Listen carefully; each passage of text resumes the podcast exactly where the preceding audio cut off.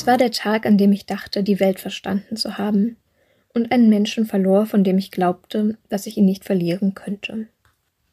Seine großen Hände mit den kleinen braunen Fleckchen und den Bergen und den Tälern umschlossen meine kleine patschige Hand, als er mich durch das hohe Gestrüpp führte. Ich bemühte mich, den Brennnesseln am Wegrand auszuweichen, die mir in ihrer Höhe beinahe Konkurrenz machten.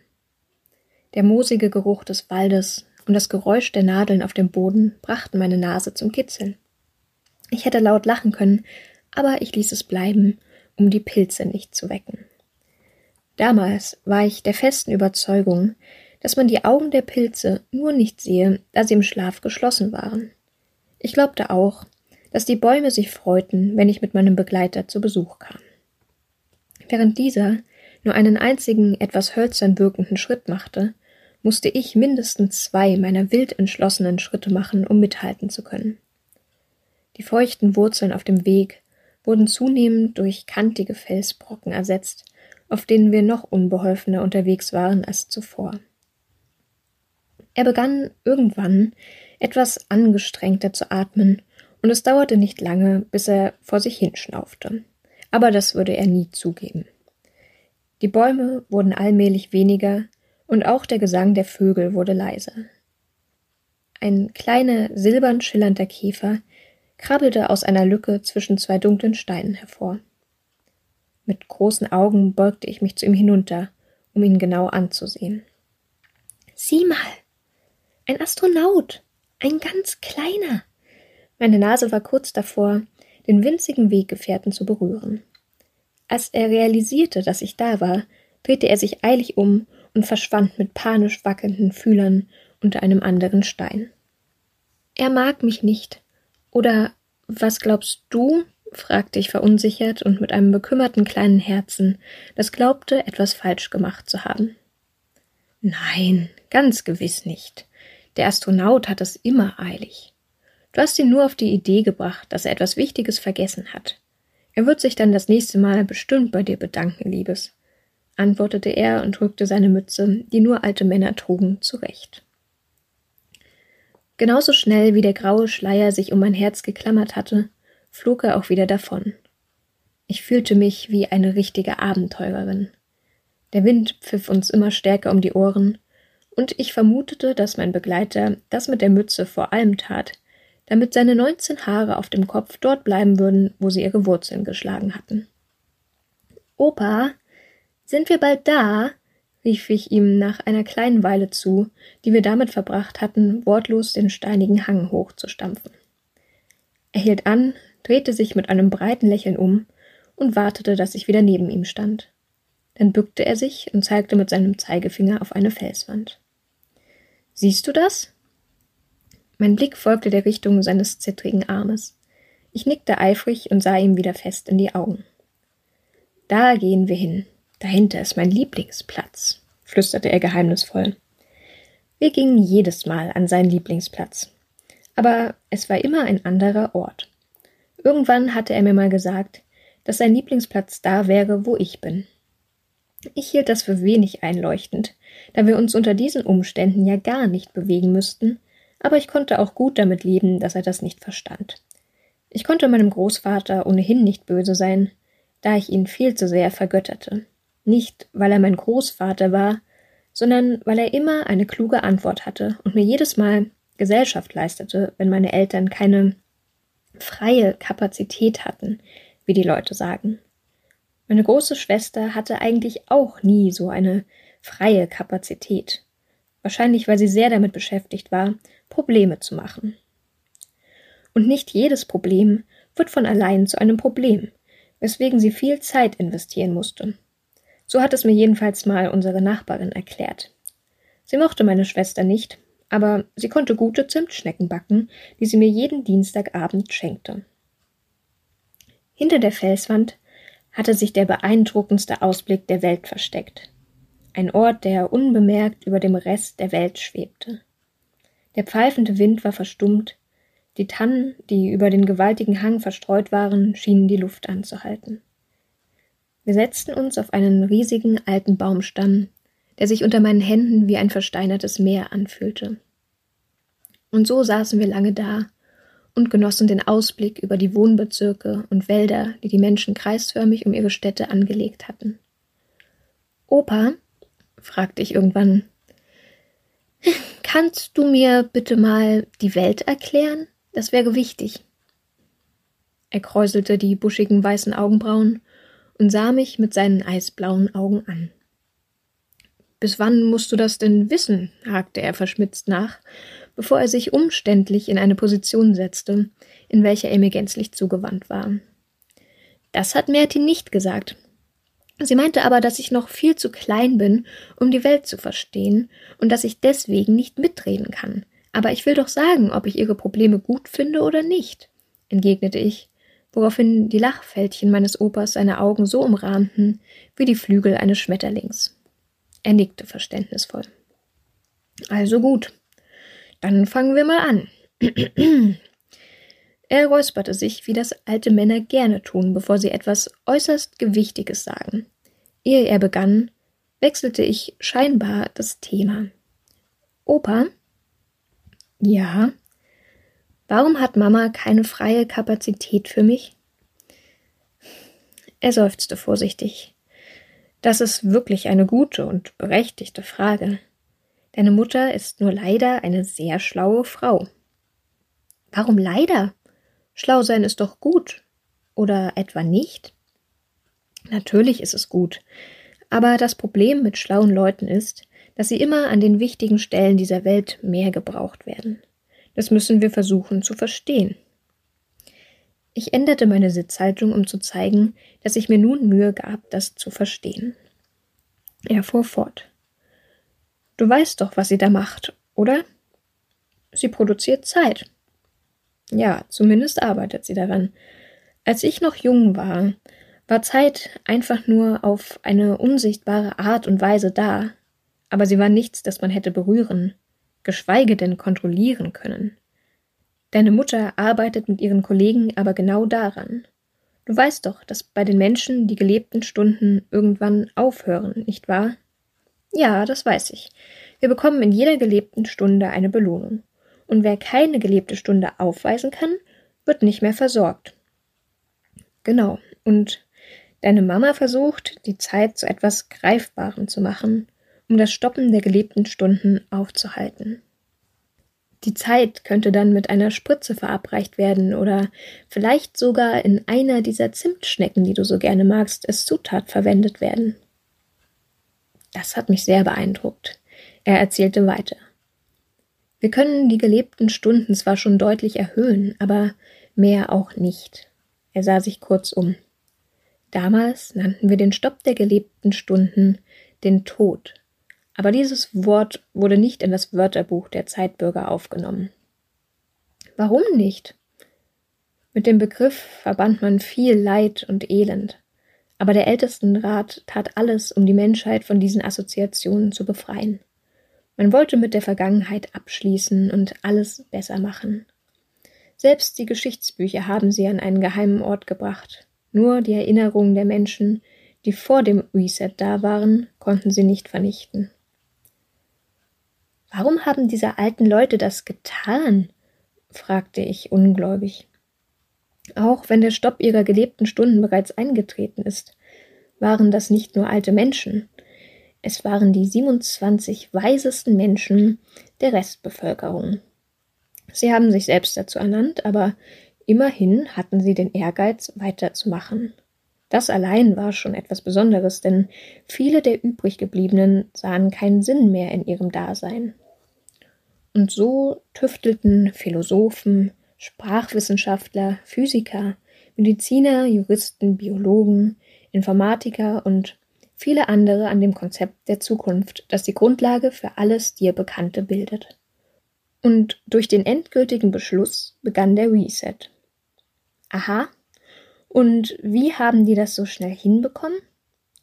Ihr Vorteil muss wohl gewesen sein, dass es nicht mehr viele Menschen gab und die, die es gab, waren erschöpft. Was bedeutet das? Das heißt, dass sie nicht mehr viel Energie hatten, etwas zu tun. Letztens haben wir doch über das Wort Pandemie geredet. Erinnerst du dich? Ja, natürlich erinnere ich mich. Ich liebte alte Wörter von meinem Großvater, die ich wie Schätze in meinem Gedächtnis aufbewahrte. Ein verhältnismäßig sicherer Ort für etwas, das kein anderer mitbekommen sollte. Gut, murmelte er. Als ich jung war, habe ich die sogenannte letzte Pandemie erlebt. Das war vor dem Reset. Verrückt, Opa. Du hast ja wirklich gelebt, als es noch Elefanten gab. Er lächelte. Nein, so alt bin ich nun wirklich nicht, Liebes. Dann habe ich das wahrscheinlich verwechselt. Und wie war diese Pandemie? Sie war grausam. Bei über 80 Prozent der Erdbevölkerung kam es zum Stopp der gelebten Stunden. Zu Beginn sagte man uns, man hätte alles unter Kontrolle. Doch es dauerte nicht lange, dass jeder verstand, dass nichts unter Kontrolle war. Es herrschte ein riesiges Chaos. Die Angst und die Ungewissheit standen den Menschen in die Augen geschrieben. Nahezu jeder verlor seine Familie. Viele Familien waren der Situation nicht gewachsen. Manche stoppten ihre gelebten Stunden auch selbst vor lauter Verzweiflung. Irgendwann waren so viele Menschen, wir nannten das damals Tod, hm, also der Tod macht Leute tot, ja? Ganz richtig. Also, wo war ich noch gleich? Ah ja, es waren so viele Leute tot, dass man kaum noch an Informationen kam, da auch in den Informationszentren kein Personal mehr war. Die immer weniger werdenden übriggebliebenen lebten oft weit voneinander entfernt. Auch die Vernetzung funktionierte nicht mehr, da es an den entscheidenden Stellen keine Menschen mehr gab, die dafür hätten sorgen können, dass die übriggebliebenen in Kontakt treten können. Die Menschen begannen andere auszurauben, egal ob tot oder im Zustand der gelebten Stunden. Schließlich waren auch die Versorgungsketten durch den Personalmangel derart unterbrochen, dass auch das nicht mehr funktionierte. Die Menschen mussten mit den Ressourcen über die Runden kommen, die sie zu Fuß erreichen konnten, und manch einer zögerte auch nicht, die gelebten Stunden eines anderen zu stoppen, um zu überleben mit dem, was es gab. Sie zogen in die verlassenen Häuser, möglicherweise als Trost und um eine Art Leben zu sehen, das sie nie gehabt haben. Vielleicht war es auch die generelle Sehnsucht nach Leben, die sie in die Häuser führte. Für manch andere, die begonnen hatten, ziellos umherzuwandern, war es der reine Nutzenfaktor, ein Dach über dem Kopf zu haben. Und wo warst du in der Geschichte, Opa? Ich war ein sehr kleiner Junge mit sehr viel Glück. Aber das ist doch toll. Und deshalb hast du das mit dem Ältestenrat mitbekommen. Genau, du bist schlau, meine Kleine. Und was denkst du, was sie gelernt haben aus all dem Leid? Was ist das Wichtigste? Dass man nicht alleine ist? dass es immer genug Leute geben muss, die sich um die Welt kümmern können an den wichtigen Orten, wo sie gebraucht werden? Ja, das auch, aber was wurde den Menschen genommen, worauf sie keinen Einfluss mehr hatten? Das ist es doch immer, was die Menschen wollen. Sie wollen das, was sie nicht können. Jetzt weiß ich, was du meinst, Opa. Die persönliche Zeit, oder? Die gemeinsame Zeit, aber auch überhaupt die Zeit, sehr richtig. Der Ältestenrat kam zu dem Entschluss, dass das wertvollste aller Güter die Zeit sei. Und so bauten sie ein System auf der Grundlage der Zeit. Auf etwas, das sie nicht beherrschten, aber sehr zu schätzen gelernt hatten. Irgendwie schafften sie es, ein kleines Volk zu vereinen und das System innerhalb weniger Wochen in Gang zu setzen. Es ging so schnell, weil sie dem Dasein plötzlich einen Sinn gaben. Niemand musste etwas geleistet haben. Man begann die Menschen für das Dasein zu belohnen. Weil ihr damals festgestellt habt, dass das Dasein alleine einen großen Wert hat. Genau. Und weil es Mut machte. Es war nur gar nicht so leicht, da man damals lange diskutierte, ob man diesen Wert an die Lebensspanne eines Menschen binden solle oder nicht. Aber das wäre doch ungerecht für die Leute, deren Stopp der Zeit schon ganz früh einsetzt. Genau aus diesem Grund tat man es nicht. Aber genau das ergibt sich so wirklich erst, wenn man so rechnet, wie wir das heute tun. Weißt du schon, wie man Werte rechnet? Ja, der Wert ist der Zeitwert pro Zeitzeit. Sehr schön. Die Zeitzeit ist die neutrale Größe einer Stunde. Bei jeder gelebten Stunde bekommen wir einen Grundpunktestand und der Zeitwert ist das Sahnehäubchen. Weil es wichtig ist, wie man die Zeit verbringt, hat Mama mir erklärt. Das heißt Zeitwert. Ganz richtig. Wir können den Punktestand auf unserem Konto steigern, indem wir Gutes tun für andere. Das war einer der wichtigsten Gedanken des Ältestenrates. Und woher weiß man, was gut ist? Das spürt man. Aber wahrscheinlich solltest du lieber im ZGB nachlesen. Der Ältestenrat hat damals lange darüber nachgedacht und die ethischen Festlegungen in unserem Hauptgesetzbuch für die Nachwelt aufgeschrieben. Aber grundsätzlich tut man danach etwas Gutes, wenn es zur Steigerung des Empfindens von Freude oder Dankbarkeit beiträgt. Wofür stehen diese Buchstaben und was ist das für ein komisches Buch, das keine Geschichte erzählt? ZGB mein zeitliches Gesetzbuch. Es geht damit los, dass ab Beginn der Geburt die Zählung der gelebten Stunden beginnt und jeder Zeitbürger automatisch einen Zugang zu seinem Zeitkonto bekommt. Es ist vielleicht nicht so schön wie deine Märchen, aber daraus entstehen gewissermaßen die Geschichten in der echten Welt. Das musste ich kurz verdauen. Ich sah mich in der Gegend um und versuchte mit meinem linken Fuß einen kleinen Stein umherzurollen, aber mein Bein war zu kurz dafür. Aber Opa, ja, was ist denn dann eigentlich mit den Leuten, denen etwas Gutes getan wird? Werden die dann nicht belohnt? Das ist doch dann so, dass sie dem anderen nichts Gutes tun und das verbessert nichts. Und wie macht man das, dass man noch jemandem etwas Gutes tun kann, wenn die das gar nicht wollen, weil sie ja keinen Vorteil haben? Das verstehe ich nicht. Glücklicherweise wissen alle, dass es nur so geht. Es ist ein Zeichen der Freundschaft, dass man dem anderen erlaubt, einem etwas Gutes zu tun. Außerdem, freust du dich nicht trotzdem, wenn dir jemand etwas Gutes tut? Doch stimmt. Warte mal. Glaubst du, ich bekomme die Zimtschnecken nur weil. Das, das weiß ich nicht. Die meisten Menschen denken nicht mehr darüber nach. Sie tun nur noch Gutes. Ganz so, wie es der Ältestenrat geplant hat. Die Menschen begannen sich daran zu gewöhnen. Und Opa, ich habe noch eine Frage.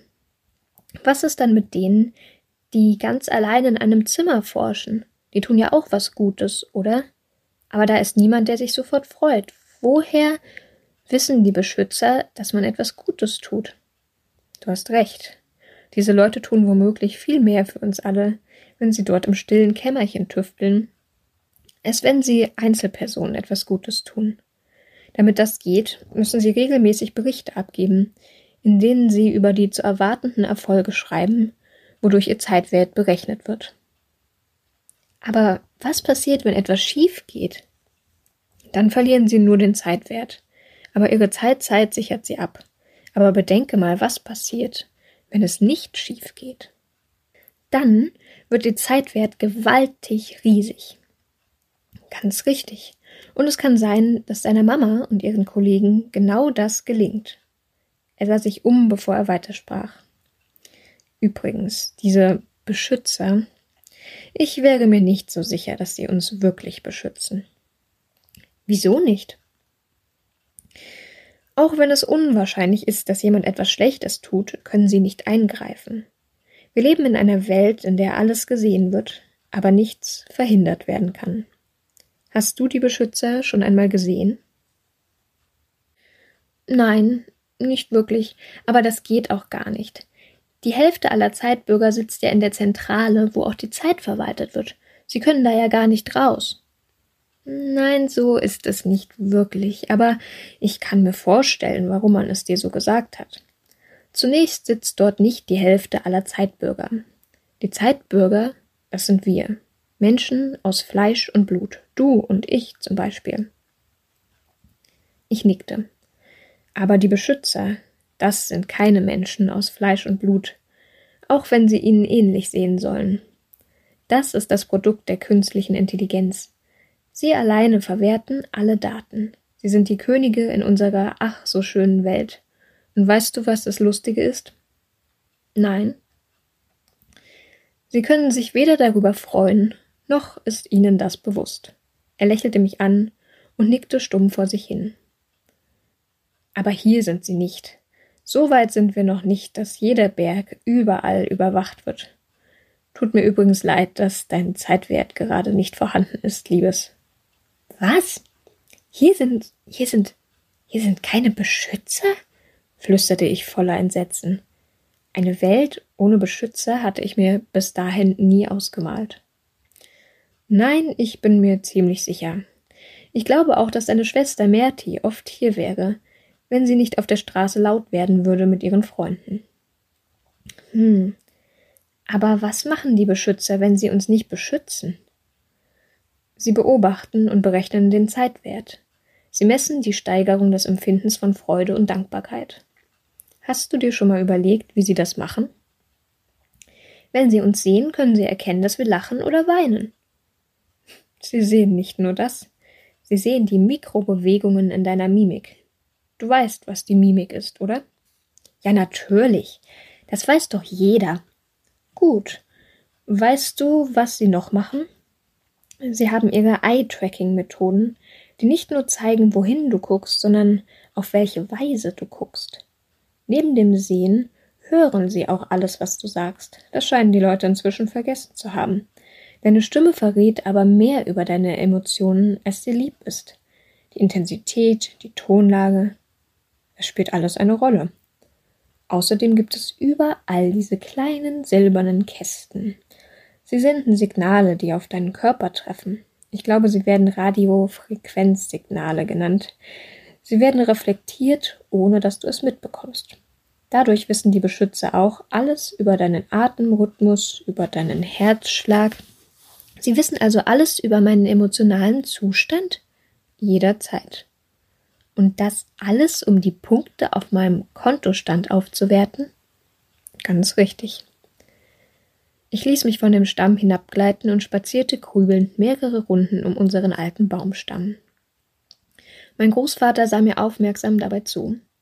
In seinem Blick steckte so viel. Es war eine Mischung aus bittersüßer Erleichterung, Großherzigkeit und einem zaghaften Flehen, dass ich all diese Dinge, anders als meine Schwester, bei den alten Wörtern in meinem Geheimversteck aufbewahren würde. Ich hatte einen kleinen Kloß im Hals, der weggeräuspert werden musste. Darf ich deswegen mein Profil, wo der Kontostand ist, niemandem zeigen? Gewissermaßen liegst du richtig. Die Menschen sollten aufhören, sich mit anderen zu vergleichen. Das war der Gedanke. Aber letztlich sollen die Daten, die mehr sind als ein reiner Kontostand mit Zahlen, geschützt werden, Dein ganzer Prozess der gelebten Stunden wird in der Zeitzentrale aufbewahrt. Das darf niemand sehen. Weil man es gegen mich verwenden könnte? Mit diesem Wissen könnte man dein Leben, ich meine deinen Prozess der gelebten Stunden, gänzlich zerstören. Es ist mehr als ein Wert von Zahlen oder Punkten, der gezeigt wird. Es ist deine gesamte Gefühlswelt. Ungläubig sah ich ihn an. Er atmete schwer. Weißt du, diese Zeitzentrale ist mehr als ein Softwareprogramm oder eine Art Zentralbank, die alle Daten sammelt. Es ist die moralische Instanz aller Zeitbürger. Den Satz musste ich mir auf der Zunge zergehen lassen. Und deine Schwester und ihre Freunde sorgen für Aufstände. Sie sind zwar in dieser Welt aufgewachsen, aber sie verabscheuen sie. Was genau? Den Druck, ständig ein guter Mensch sein zu müssen. Wer kann das schon? Du warst immer gut zu mir, Opa. Er schmunzelte zufrieden. Das freut mich sehr, aber so sind die Menschen nicht gebaut. Sie können nicht durchgehend Gutes tun. Deine Schwester und ihre Freunde fühlen sich unter Druck gesetzt. Diese ständige Erwartungshaltung, der man nicht entkommen kann, und das geforderte Verhalten, welches direkte Auswirkungen auf unser Konto hat. Sie sind einfach überfordert. Überforderte junge Leute, die durch die Straße ziehen und rufen gegen die Überwachung der Gefühle, während sie ihre Plakate mit der Aufschrift Zeit ist Geld, Geld ist Zeit nicht mit uns umhertragen, ob sie wollen oder nicht. Sie werden immer der Zeit unterworfen sein. Aber vielleicht hören sie ja eines Tages auf, Zeitbürger zu sein. Du bist also nicht sauer auf sie? Nein, warum sollte ich? Naja, alle sind sauer. Mama redet nicht mehr mit ihr. Die Nachbarn reden schlecht über sie und Papa sagt, dass er nicht weiß, was er sagen soll. Das kann ich nur mit einem Grundgedanken aus dem ZGB beantworten. Es ist uns nicht erlaubt, auf die Konten anderer zu gucken. Wie meinst du das? Ich meine, dass auch niemand das Recht besitzt, den Zeitwert der gelebten Stunden anderer zu beurteilen. Ist es nicht ein Fehler im System? Dann dürfen doch auch die Beschützer nicht unseren Zeitwert beurteilen. Diese Frage kannst du dir nur selbst beantworten, vermute ich. Soll ich dir lieber mal etwas verraten, Liebes? Ja, verrat mir mal was. Dieses Softwareprogramm ist einer der beiden Gründe, warum du nicht noch eine Schwester oder einen Bruder haben kannst. Aber niemand hat mehr als eine Schwester oder einen Bruder. Ja, heutzutage nicht mehr. Als ich jung war, gab es große Familien mit vielen Kindern. Es gab auch viel größere Unterschiede zwischen Eltern und Kindern.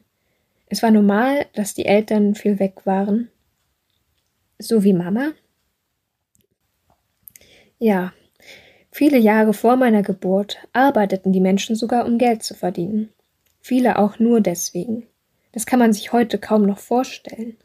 Damals wurde noch nicht alles von Maschinen gemacht, das von Maschinen gemacht werden kann. Die Menschen hatten Vorgaben, wie viele Stunden sie etwas tun mussten. Das war ihre Definition von Arbeitszeit, soweit ich weiß. Heute geht es uns nur noch um die Fähigkeiten pro Zeit. Keine Tätigkeit ist besser oder schlechter als die andere. Sie sind nur anders. Und das, was die Leute machen, kostet ja die ganze Zeit, die an dem Gegenstand gebaut wurde, oder? Ja, und je besser deine Zeitwerte sind, desto leichter fällt es dir, kostbare Sachen zu kaufen. Die Kinder früher hatten nur das Geld, das ihre Eltern ihnen gaben. Das waren kleine runde Scheiben zum Anfassen und Rechtecke aus Pflanzenfasern. Kinder waren komplett abhängig und durften noch gar nicht arbeiten. Warte einen Moment. Er kramte in der Tasche seines Hemdes herum, in der sich alles Erdenkliche befand. Hier. Das ist eine Münze. Er sprach das letzte Wort ganz langsam und deutlich aus, so dass ich es mir gleich für die Sammlung meiner alten Wörter merken konnte. Er hielt mir den glänzenden Gegenstand hin. Für dich. Ich musterte den Kreis mit dem Bild voller Neugier. Ganz vorsichtig griff ich nach dem sonderbaren Gegenstand, der sich kalt anfühlte in meiner Hand. Er nickte mir aufmunternd zu. Die hat heute keinen Wert mehr, aber ich habe sie immer bei mir, weil sie eine Zeit lang meine einzige Lebensversicherung war, und irgendwie hängt man dann doch daran. Ich verstand das Wort Lebensversicherung nicht recht, aber war zu fasziniert von dem Geschenk, als dass ich weiter nachgefragt hätte. Das Tier auf der Münze sieht ja aus wie eine Wolfseule. Guck mal, Opa. Er lachte sein kugeliges, kurzes Lachen, das ich von ihm übernommen hatte. Nach einiger Zeit kam mir ein neuer Gedanke. Aber ich darf doch auch noch keine Zeit an die Gemeinschaft abgeben wie die Erwachsenen. Das stimmt, das darfst du erst ab einem bestimmten Alter. Aber unserem Grunderhaltungssystem an Zeit für die Gemeinschaft geht es gut. Das kannst du mir glauben. Was ist das eigentlich? Das ist ein festes Zeitkontingent, auf das ein Teil deiner Zeit übertragen werden wird. Diese wird dann für die Angelegenheiten der Gemeinschaft gebraucht, zum Beispiel um den Park zu säubern. Opa, du hast den anderen Grund vergessen. Welchen anderen Grund? Na, mit den vielen Schwestern und Brüdern. Ach, der andere Grund neben der möglichen Überlastung der Software, die nicht eintreten darf, damit das System bestehen bleibt.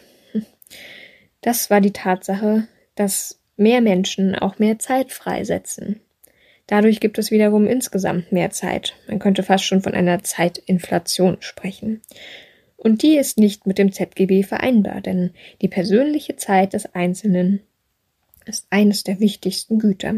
Sie könnte an Bedeutung verlieren, wenn es zu viele persönliche Zeiten gäbe. Das steht so in einer Schrift, die einer der Weisen aus dem Ältestenrat publiziert hat. Also allen gesagt? Ja, das hat er zu allen gesagt, die sich das durchlesen. Opa, bist du glücklich? Er schwieg, und ich beobachtete ihn dabei, wie er in seinem Gedächtnis umherlief und all die Erinnerungen noch einmal ansah, bevor er antwortete. Ja, das bin ich. Ich habe so viel gesehen, gehört, gelesen und gefühlt. Meine Stunden hatten immer einen Sinn. Und ein ganz großer Sinn bist du, meine Liebe. Er war allmählich sehr erschöpft von unserem Ausflug, und man hätte meinen können, dass die Luft seine Stimme übernahm, so leise wie er war. Da waren so viele unausgesprochene Worte, die er nie hätte sagen müssen. Ich sah das schon in seinen Augen, all die kleinen Filme, die sich dort abspielten. Aber er sagte dann trotzdem noch etwas. Selbst wenn die Zeit eines Tages zu einem Ort wird, in dem du viel bewusster umhergehen kannst als heute, bleib dir selbst treu. Vertraue auf deinen Verstand. Wenn sich alles ändert, hast du immer noch dich selbst. Das kann dir keiner nehmen, glaub mir. Natürlich glaube ich dir, Opa. Du bist doch nicht umsonst der schlauste alte Mann, den ich kenne. Ich umarmte ihn und war mir sicher, dass er verstand, dass dies mein Dank dafür war, dass er mir soeben die Welt erklärt hatte und ich nun endlich mitreden konnte. Ich setzte mich wieder dicht neben ihn und schmiegte meinen Kopf an seinen Oberarm. Nach einiger Zeit warf ich die Münze ein paar Zentimeter in die Luft, um sie dann kunstvoll wieder einzufangen. Dann beobachtete ich die quirligen Städte und die sanften Wälder, und alles war ganz friedlich. Der Astronaut flog dicht an uns vorbei. Ich beobachtete ihn dabei, wie er in der Weite verschwand. Man holte mich erst spät am Abend ab. Meine Mutter war aufgebracht und weinte und freute sich, dass ich da war. Sie schimpfte nicht. Sie nahm mich einfach nur wortlos in den Arm. Es war, als hätte der Tod die gesamte Zeit über ganz friedlich bei uns gesessen und sich interessiert und voller Geduld die Geschichten über unsere menschlichen Probleme angehört. Wie eine willkommene Abwechslung in seinem stressigen Arbeitsalltag. Der Tod musste sehr höflich sein, dass er wartete, bis mein Opa alles zu Ende erklärt hatte, dachte ich ein paar Tage später. Hallo, hörst du mir zu? Kannst du mir jetzt bitte mal so viele Münzen geben, wie ich für ein Eis brauche? Bitte? Einer der Söhne meiner zahlreichen Neffen zieht ungeduldig an meinem Rockzipfel. Ich habe seinen Namen vergessen. Völlig aus den Gedanken gerissen, streiche ich mir eine weiße Strähne aus dem Gesicht und krame in meiner Münzbörse. Das sollte reichen. Ich versichere mich kurz, dass es nicht die Wolfseulenmünze war und drücke dem erwartungsvollen Kind mit den großen, leuchtenden Augen, das wenige Sekunden später schon wieder davonrennen wird, die Münze in die kleine Hand.